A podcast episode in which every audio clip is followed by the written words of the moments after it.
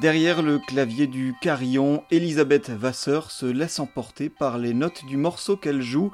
Carillonneuse depuis plusieurs années, cette pianiste fait partie des cinq personnes à faire résonner le carillon de Fort-Calquier tout au long de l'année. Un instrument unique perché sur une colline, la citadelle, surplombant cette petite ville des Alpes de Haute-Provence. Les 37 cloches s'activent à différents moments de l'année, nous explique Elisabeth. Ici, à Fort-Calquier, on joue traditionnellement de Pâques à la Toussaint, tous les dimanches à 11h30. Il y a un concert.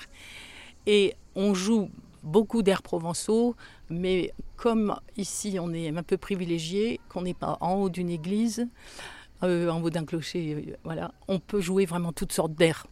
C'est pas voilà, donc ça c'est quand même pas mal parce qu'on peut jouer euh, des chansons. On va faire d'ailleurs une soirée chanson française. Pour les anniversaires, on s'amuse toujours à jouer euh, un air d'anniversaire, forcément. Euh, on joue aussi, on fait, j'aime bien dire qu'on fait toute cérémonie parce qu'on fait, les gens nous demandent pour les mariages, pour les baptêmes, les fêtes de famille, les enterrements.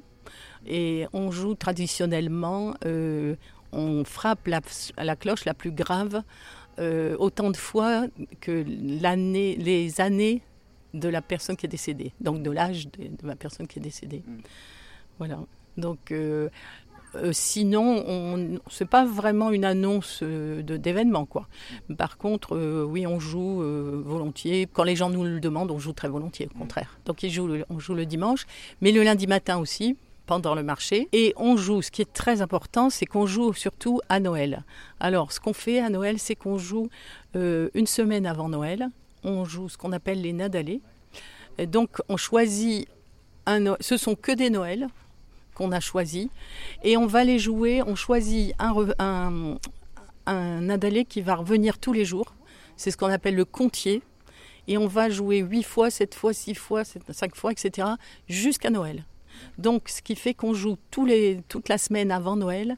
Donc, on joue à 16 heures. Et à ce, à ce comptier, on ajoute d'autres, d'autres Noëls. Voilà. Nadalé, ça veut dire petit Noël. Contrairement aux autres carillons qui occupent le sommet d'un clocher, d'un beffroi ou d'une tour, celui de Fort-Calquier s'ouvre de plein pied en haut d'une colline et le public peut venir y observer le carillonneur en action. Ce dernier frappe les touches, enfin les bâtons comme on les appelle, qui composent le clavier. On a une transmission, ce qu'on appelle une transmission, ce sont des tiges en fibre de carbone. Là, celui-là, on l'a fait vraiment, il est bien fait. Avant, c'était des fils de fer, euh, c'était pour moi bien.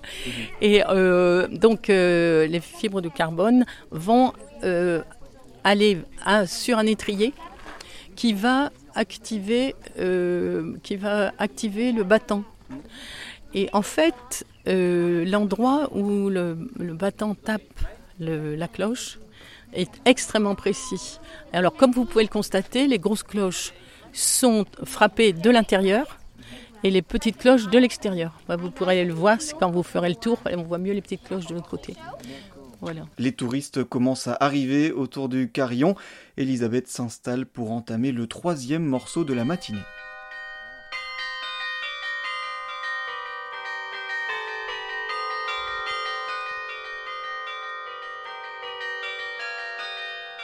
Et il n'y a qu'à voir le sourire de la carillonneuse pour comprendre la passion qui l'habite.